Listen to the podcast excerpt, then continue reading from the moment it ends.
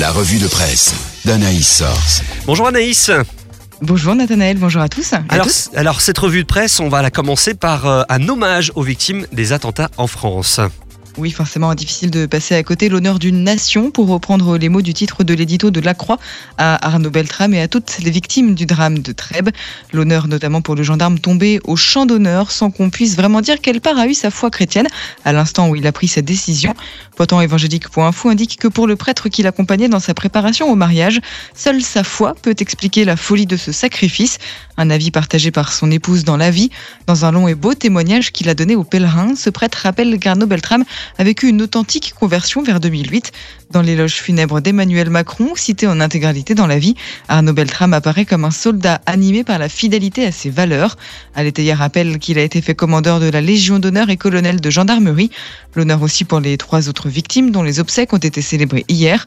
Pour la Croix, ce drame doit faire prendre conscience que chacun doit prendre sa part de la résistance face au terrorisme, continuer à, continuer à vivre, témoigner de ce à quoi nous croyons, le tout sans colère, comme parvient à le faire Muriel Beltrame, qui, porté par sa foi, ne montre aucune révolte, aucune haine, sans parler de vengeance, selon la vie.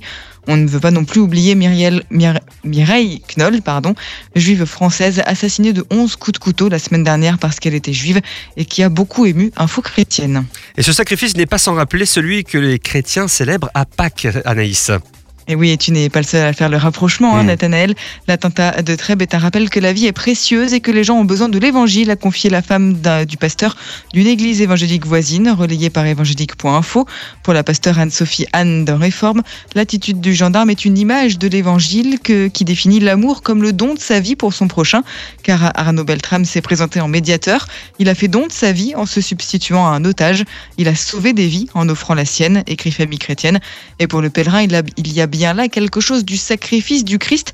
La passion dévoile la violence des hommes et l'amour fou qui y répond. On est tenté d'ailleurs hein, de parler de la résurrection du Christ sans voir les horreurs de la passion, rappelle Famille chrétienne. Mais la croix est pourtant au cœur de notre foi. La foi et la vie, c'est bien tout ce que nous avons pour parler de Pâques, pour réforme. Alors laissons l'amour jaillir dans nos vies pour accompagner Jésus en ces jours. Encourage le magazine M dans son billet d'humeur. Et on finit légèrement avec du cinéma que de sortie ces dernières semaines, euh, Anaïs. Et là, c'est un film un peu spécial. Oui, je vous parle du film Marie-Madeleine. Et euh, après les bonnes critiques hein, des derniers films qu'on a eus ces dernières semaines, celui-là fait un peu l'effet d'une douche froide. Ah. La vie parle d'une apôtre peu convaincante. Pour évangélique.info, ce film est touchant, sans être biblique. Pendant deux heures, le film prend de grandes libertés avec euh, les textes bibliques et propose un Jésus qui fait plus âgé que le trentenaire des récits bibliques, un avis d'ailleurs partagé par la vie. Seul Aletheia parle d'une Marie-Madeleine singulière et méconnue au cinéma et d'un film comme un hommage à la femme. Le film est en tout cas sorti en France et en Suisse romande mercredi, donc n'hésitez pas à aller vous faire votre propre avis. Merci beaucoup, Anaïs, pour cette revue de presse. On te retrouve la semaine prochaine. À bientôt!